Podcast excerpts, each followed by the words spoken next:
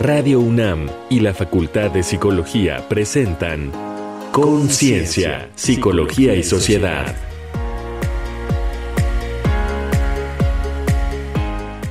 El valor del juego en la niñez.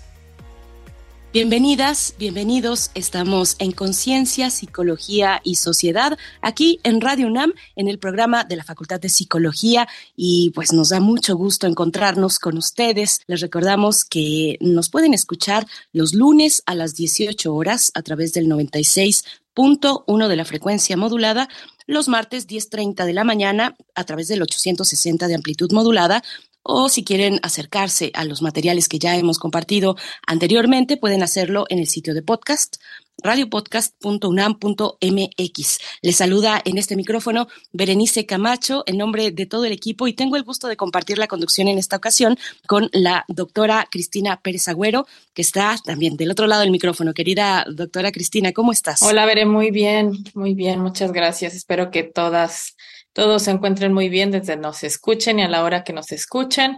Y pues muy feliz de estar grabando esta séptima temporada del programa, obviamente junto contigo. Entonces vamos a ver, el tema de hoy me parece muy, muy interesante y seguramente para muchas personas lo será, sobre todo para quienes conviven mucho con niñas y niños el valor del juego en la niñez, el tema de esta ocasión en conciencia, psicología y sociedad. Y efectivamente está corriendo la séptima temporada de este proyecto. Así es que bienvenidos, siéntense pues cómodos, cómodas para iniciar porque pues promete una misión además muy lúdica. Empezamos. Jugaremos en el bosque mientras el lobo no está, porque si el lobo aparece, a todos nos comerá. Lobo, ¿estás ahí? Me estoy bañando. Y suenan las risas. ¿Quién al escuchar esto no se remite por un instante a la infancia? La palabra jugar evoca momentos de diversión y aunque no sucede a las personas adultas, su efecto es mucho mayor entre las niñas y los niños. Y qué bueno, porque además de divertir, el juego representa un proceso fundamental para su crecimiento y desarrollo. Cuando jugamos, abrimos una pausa en el espacio y el tiempo habituales. El juego nos absorbe e inmersos en sus singulares reglas que no obedecen a la razón, somos más libres y despreocupados olvidados de hacer algo útil o de lograr beneficios. Lo mismo en humanos, que entre diversas especies animales, el juego es esencial para el buen desarrollo y aprendizaje en las primeras etapas de vida, ayudando a transmitir múltiples conocimientos y valores culturales. El juego potencia la imaginación y nos relaciona con el mundo desde la creatividad, nutrida de los lenguajes oral y corporal. A través suyo, niñas y niños aprenden a vincularse con los demás, a compartir, a negociar y resolver conflictos y a fortalecer su autoestima. Entonces, ¿por qué es tan importante el juego en la niñez? ¿Qué relación tiene con la cultura el juego en la infancia? ¿Y qué papel cobra en la psicoterapia infantil? Para responder estas y otras preguntas, nos acompaña la maestra Beatriz Alejandra Macobset Menéndez, especialista en psicoterapia infantil y estudios sobre subjetividad y violencia, adolescencia y psicoanálisis. Es profesora y supervisora de licenciatura y posgrado en la Facultad de Psicología de la UNAM y coordina el programa de educación comunitaria para niños y adolescentes en la Escuela de Lancaster. Muchas gracias por estar en esta ocasión, por acompañarnos y permitir, bueno, recibir esta invitación. Maestra Beatriz Macuset, bienvenida a Conciencia, Psicología y Sociedad. Me da mucho gusto estar aquí, Bere, Cristi. Me parece un tema muy interesante y que además pues nos conecta, como ustedes decían, como con nuestro niño interno, ¿no? Entonces, adelante. Pues vamos a conectar con ese niño, con esa niña interna y para hacerlo les invitamos a escuchar primero, para antes de iniciar nuestra charla contigo, maestra Beatriz, a escuchar algunas opiniones, ver si algunos todavía practican el juego actualmente ya en la adultez. Vamos a escuchar. Esta semana en Conciencia, Psicología y Sociedad, entrevistamos a tres personas que nos hablan sobre los juegos de su infancia y los actuales. ¿A qué te gusta jugar? Me llamo Christopher, 12 años. Me gusta poner las escondidas. Ay, ¿a quemados? Me llamo Sinaí, tengo 14 años. Bueno, me la paso en el celular jugando Free Fire. ¿Qué tal? Mi nombre es Pedro Ruiz y tengo 52 años. Pues me gusta jugar cartas, digamos, solitario, viuda negra, póker. ¿Cuál era tu juego favorito de infante? A las canicas. A las atrapadas. Me gustaba mucho el fútbol, como no había tantos coches como ahora los hay, podíamos jugar las famosas coladeritas. Las coladeritas eran las porterías. ¿Qué actividades haces ahora que disfrutes tanto como disfrutabas jugar en la infancia? No, qué más. Yo creo que prefiere. Bueno, mis actividades son la música. Yo me dedico a la composición musical. Eh, composición musical en canciones populares, canciones de humor, chuscas, etc. Para Conciencia, Psicología y Sociedad, Paulín Cano.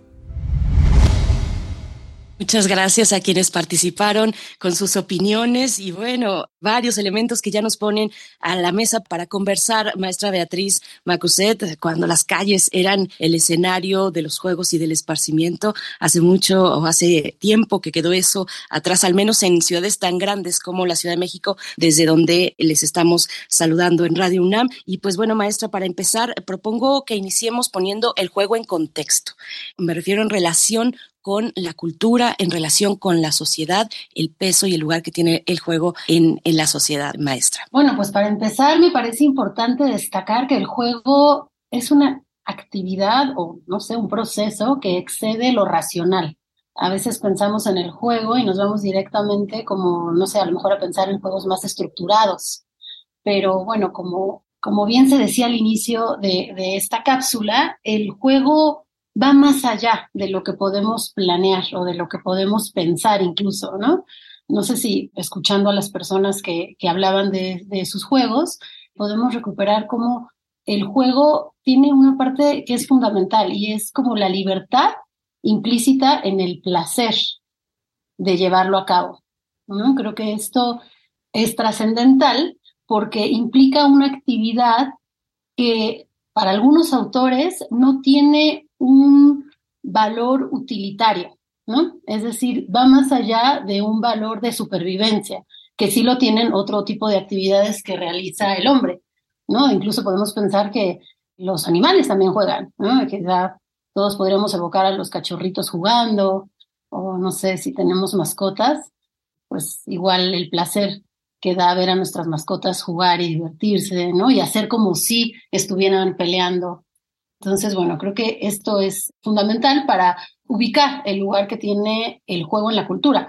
Y bueno, hay diferentes perspectivas que nos hablan de esto. Por ejemplo, hay un, hay un filósofo holandés de apellido Wisinga, que bueno, hace ya a principios del siglo pasado, retomaba la importancia del juego en la cultura. Él incluso decía que antecede la cultura y que el juego es fundamental para la construcción ¿no? De todos los fenómenos culturales que nosotros conocemos, ¿no? Como pueden ser, por ejemplo, el lenguaje, el arte, ¿no? La ciencia.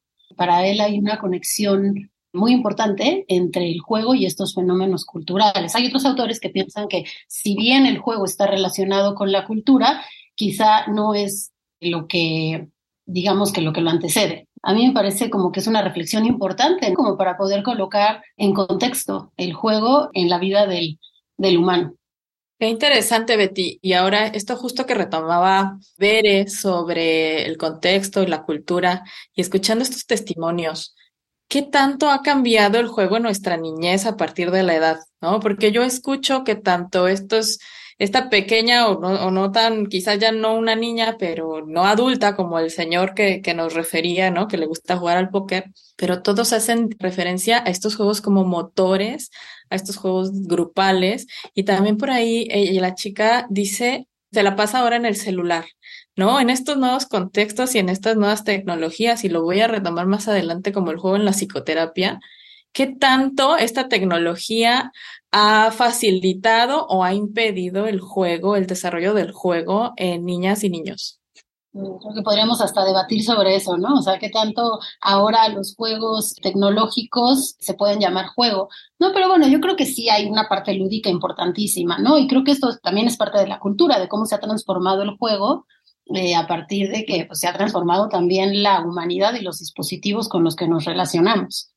Yo observé, creo que viene, viene el caso, ¿no? En, en la pandemia, como los juegos de, de, los niños con los que, las niñas con las que trabajo, se transformaron, ¿no? Entonces pasaron de jugar a lo mejor más tiempo en la escuela, en grupos, con sus pares, a jugar en los dispositivos electrónicos. Pasaban mucho más tiempo en estos dispositivos, pero creo que sí también buscando el contacto con otros compañeros. No sé, seguramente ustedes también escuchaban de cómo utilizaban plataformas en las que podían estar hablando al mismo tiempo que jugaban, ¿no? Quizás sí juegos que ya están más estructurados, ¿no? Juegos en los que la imaginación quizá no tiene un lugar tan importante. Y creo que esto sí que ha cambiado y que a lo mejor es parte de la transformación que ha tenido la sociedad, que incluso, como tú lo decías, Cris, creo que también tiene que ver con el propio desarrollo del ser humano y la edad en la que se juega. Y voy a regresar a la cuestión del juego estructurado a diferencia o en contraste, para ponerte el contraste, maestra Beatriz, con esto que, que las maestras, que los maestros llaman juego libre y que supone en algún momento cuando se menciona hay juego libre, bueno, aquello se vuelve una algarabía completa en, en, el salón, ¿no? Les dejamos el juego libre, no les vamos a poner reglas, no nos vamos a meter, se quedan entre pares y afuerita alrededor vemos, ¿no? ¿Cuál es la importancia de tener este tipo de, de posibilidades? Pues en, en, ciudades como las nuestras que están tan estructuradas, con horarios fijos, todo bien medido, vamos a actividades de tal o cual tipo, pero en algún momento se abre esa oportunidad que antes teníamos de manera casi pues muy natural, ¿no? Muy orgánica, el juego libre. Cuéntanos un poquito. Es bien importante porque el juego libre permite en cualquier contexto, que el niño no solo se exprese, sino que vaya construyendo incluso su mundo y su propia identidad. Podemos pensarlo incluso en las primeras etapas, ¿no? A lo mejor no vemos el juego propiamente dicho, el juego simbólico o el juego que ya cualquiera podría llamar juego, pero en los bebés ya podemos ver cómo hay un, pues un contacto con el entorno y con su propio cuerpo a través de la manipulación, primero de su propio cuerpo y después de los objetos. Y eso es fundamental en el desarrollo humano y en el desarrollo del juego, ¿no? Sabemos cómo, cómo los niños empiezan a, a utilizar sus manitas para alcanzar objetos, cómo cómo a lo mejor incluso les ponen algunos juguetitos y algunos dispositivos para que se relacionen con estos y cómo esto ayuda a que se vayan construyendo su propio cuerpo, es decir, vayan construyendo una identidad propia y un esquema corporal, ¿no? Esto es, esto es muy lindo porque a partir del juego y de, y de lo lúdico que tiene entrar en contacto con el mundo, los niños también se van desarrollando, lo podemos ver en las primeras etapas y más adelante el juego se va transformando. Por ejemplo, ya a lo mejor desde los dos, tres años, vemos cómo los niños empiezan a utilizar otro tipo de juego más simbólico, en el que utilizan las cosas como si ven que los papás hablan por teléfono y entonces los imitan, pero van más allá de la imitación y construyen algo nuevo, utilizan su creatividad a lo mejor para para seguir este juego y hacer nuevas escenas. Y más adelante empiezan a utilizar los objetos de maneras en las que pues son inéditas, ¿no? Porque no le dan el uso que nosotros normalmente le damos a los objetos y pues esto ya le, llamamos juego simbólico, en el que los niños empiezan a construir nuevas formas de relacionarse con estos objetos y van creando y, e inventando, ¿no? Como nuevos usos a lo que los rodea. Esto es muy importante para el desarrollo de la creatividad del niño y también para la forma en la que se relaciona con otros. Muy bien, Betty. O sea, nos está quedando muy claro, y esperemos que a nuestra audiencia también, la importancia que tiene el juego en la construcción de muchas cosas al mundo interno del niño, ¿no? Y cómo se va a relacionar al exterior, independientemente, ya decíamos, del tipo de juego. Esta situación que nos decías, ¿no? El juego libre, el juego simbólico, las diferentes cosas que podemos encontrar, que nos has explicado muy bien. Pero, ¿qué importancia tiene, por ejemplo, identificar a un niño, a una niña que no juegan o que juegan a determinados tipos de juegos.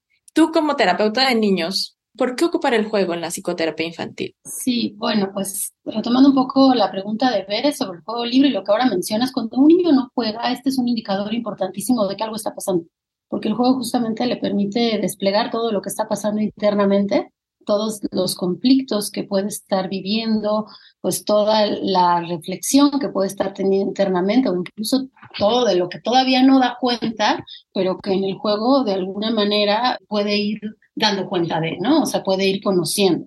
Entonces, cuando un niño no juega, podemos pensar que hay algo que está pasando en su desarrollo, que está afectando su desarrollo, y bueno, pues es como algo que tendría que ser un indicador importante para nosotros los adultos o, o nosotras como terapeutas, ¿no? De que ese niño requiere de apoyo, ¿no? A veces puede ser que esté viviendo una situación violenta, a lo mejor una situación que todavía no puede tramitar, no puede metabolizar y entonces de alguna manera se obstruye su capacidad de simbolizar y de poner en el juego lo que le está pasando, ¿no? Entonces, en ese momento, nuestra tarea como terapeutas o como psicólogos, pues en una primera instancia, lograr a partir de nuestra presencia y del dispositivo mismo de la psicoterapia infantil que el niño juegue, que el niño o la niña juegue.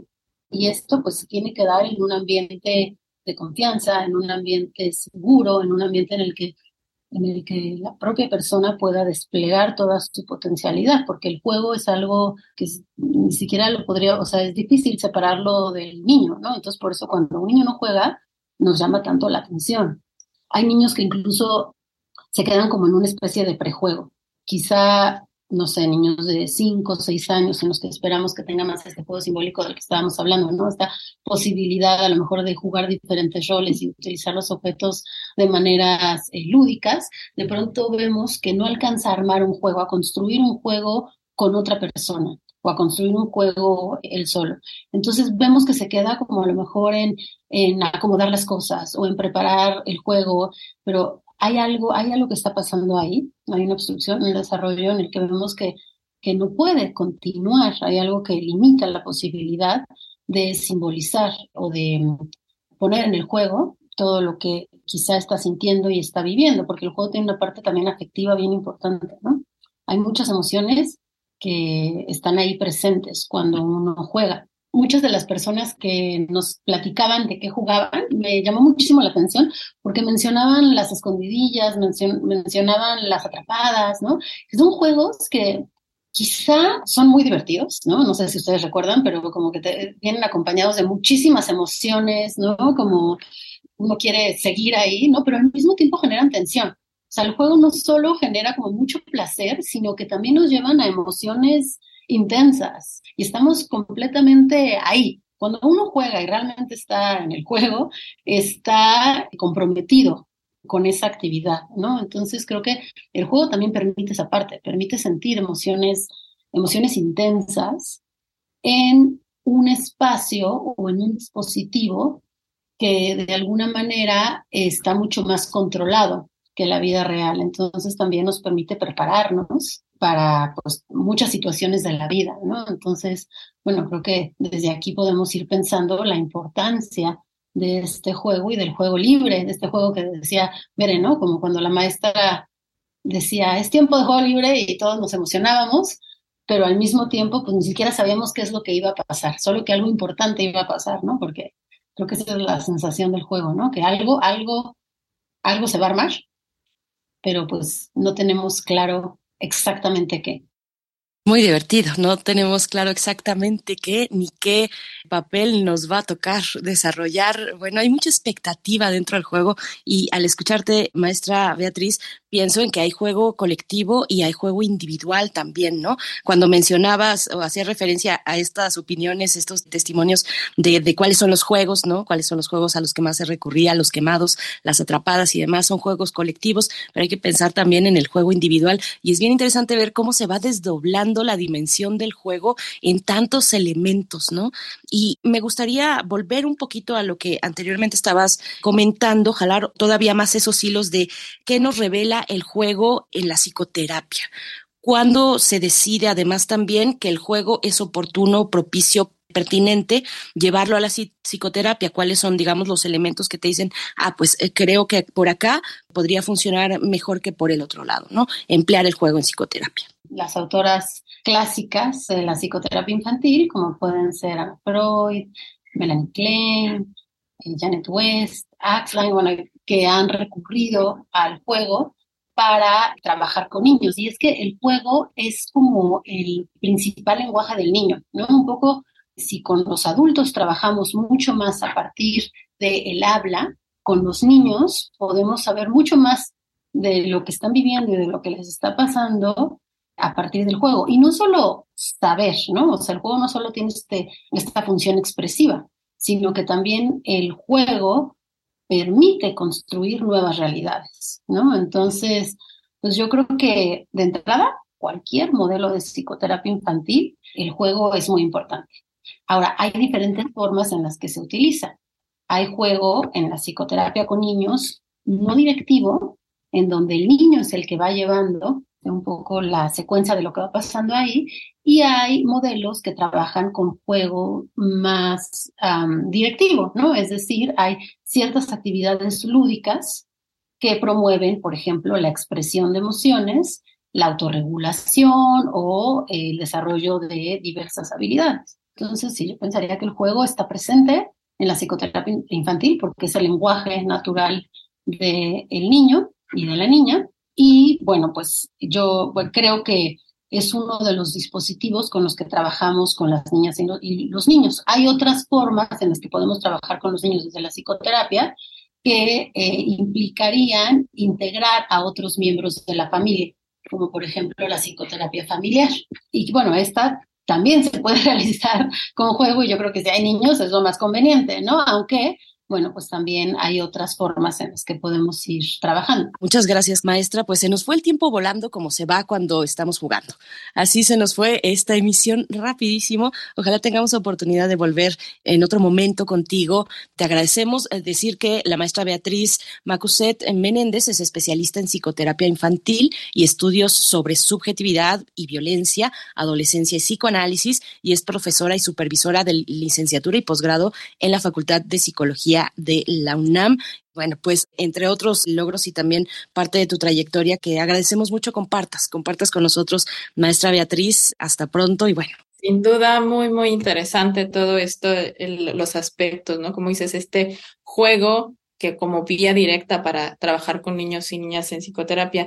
Y hablando de eso, maestra Betty, ¿algún dato de contacto en donde la gente interesada en tener más información o que pueda leer, acercarse un poco más? Muchísimas gracias por la invitación. Sí se pasó volando. Hay una página que es misalud.unam.mx. Se brinda atención a adultos, a adolescentes, pero también a niños, ¿no? Y hay psicoterapeutas de niños en formación que están trabajando bajo supervisión y que brindan atención psicológica en los diferentes espacios de la Facultad de Psicología. Y bueno, pues yo también les puedo compartir mi contacto por si quieren más información sobre esto, que es beatrizmacouset.com, pues ahí les dejo mi correo. Muchas gracias. Muchas gracias, Betty. Muy interesante y ojalá, ojalá papás, cuidadores, maestros reaprendamos y reentendamos la necesidad del juego en nuestras niñas y niños sanos, porque a veces nos concentramos en otras cosas muy, muy académicas o muy de comportamiento y se nos olvida que lo importante es que jueguen. Bueno, pues les dejamos con estas reflexiones. A continuación vamos a escuchar algunas recomendaciones desde la cultura, desde el entretenimiento sobre nuestro tema de hoy, el valor del juego en la niñez. Vamos con Reconecta en la cultura. Reconecta en la cultura. Con la publicación en 1865 de Las aventuras de Alicia en el País de las Maravillas, el matemático inglés Lewis Carroll inauguró una literatura para niños y niñas libre de objetivos educativos. Sorprendente ejemplo del género fantástico sin sentido, traducido a 174 idiomas, ha ejercido enorme influencia en la cultura popular. Alicia cae en la madriguera de un conejo que la transporta a un mundo de fantasía e increíbles personajes. Jugando con la lógica, el tiempo y el espacio, Carroll nos sumerge a pequeños y grandes en un emocionante mundo de asombros. Momo, o la extraña historia de los ladrones de tiempo y la niña que trajo el tiempo robado de vuelta a la gente, de Michael Ende, publicado en 1973, es otra clásica novela para niños. En esta divertida crítica a la visión utilitaria del tiempo en las sociedades modernas, Los hombres grises despojan a las personas de sus momentos lúdicos y recreativos para sumergirlos en la cotidianeidad y el hastío. Gracias a la rara virtud de saber escuchar, Momo, una niña analfabeta sin casa ni familia, ayuda a las personas del vecindario resolviendo conflictos mediante juegos divertidos. Enciende tu pantalla y busca en Internet la TEDx Talk de Basilea, Let Children Play o Deja que los niños jueguen, donde el maestro de escuela primaria escocés Alex Elliot Lockhart propone permitir que niños y niñas jueguen al aire libre y exploren la naturaleza en forma independiente, en sus propios términos y sin la continua supervisión adulta promotor del juego no estructurado, ha llevado sus ideas a muy distintos países del mundo. En la TEDx Talk de Cambridge, How Industrialization Changed Childhood, o Cómo la industrialización cambió la infancia, la antropóloga Dorsa Amir habla de qué aprendió con los Shuar, una tribu amazónica donde niñas y niños de diversas edades juegan e interactúan juntos libremente en un rico intercambio de conocimientos y experiencias. Reflexiona cómo, por primera vez en la historia humana, nuestras sociedades dividen a las infancias por edades y controlan sus juegos, privándolas de muy valiosos aprendizajes y limitando su desarrollo de habilidades sociales. Estas fueron las recomendaciones de la semana. Muchas gracias a ustedes por permanecer aquí. Tenemos tiempo para que nos eh, des algunos comentarios para cerrar el programa. Ya nos decía la maestra Betty, el niño que no juega, ojo. A veces pensamos que un niño tranquilo, pues qué bueno que está tranquilo porque no da lata, pero más bien hay que ver hacia su mundo interno y ver qué es lo que está pasando. Ya sea juego individual, juego cooperativo, también la importancia en la socialización, tanto con sus pares como con sus adultos. Ya decías, este juego colaborativo de seguir reglas, de respetar turnos, etcétera. Entonces, hay una infinidad de cosas asociadas a cómo el juego nos estructura y nos, y nos hace ser parte de esta sociedad en la que estamos, ¿no? Independientemente de las tecnologías o no. Muy interesante para, para cerrar y quedarnos con estas reflexiones. Doctora Cristina Pérez Agüero, es un gusto siempre compartir contigo este espacio en la conducción. Muchas gracias. Y nosotros nos despedimos ya, nos despedimos también compartiéndoles nuestro correo de voz. El número es 55 56 23 32 81. Si tienen algún comentario, sugerencia, esa es la vía para ponernos en contacto. Y no dejen de seguir las redes sociales, la página de Facebook, la cuenta de Twitter y de Instagram de la De Psicología de la UNAM. Se despide de ustedes Berenice Camacho. Muchísimas gracias. Quédense aquí en Radio UNAM. Hasta la próxima. Radio UNAM y la Facultad de Psicología presentaron Conciencia, Psicología y Sociedad.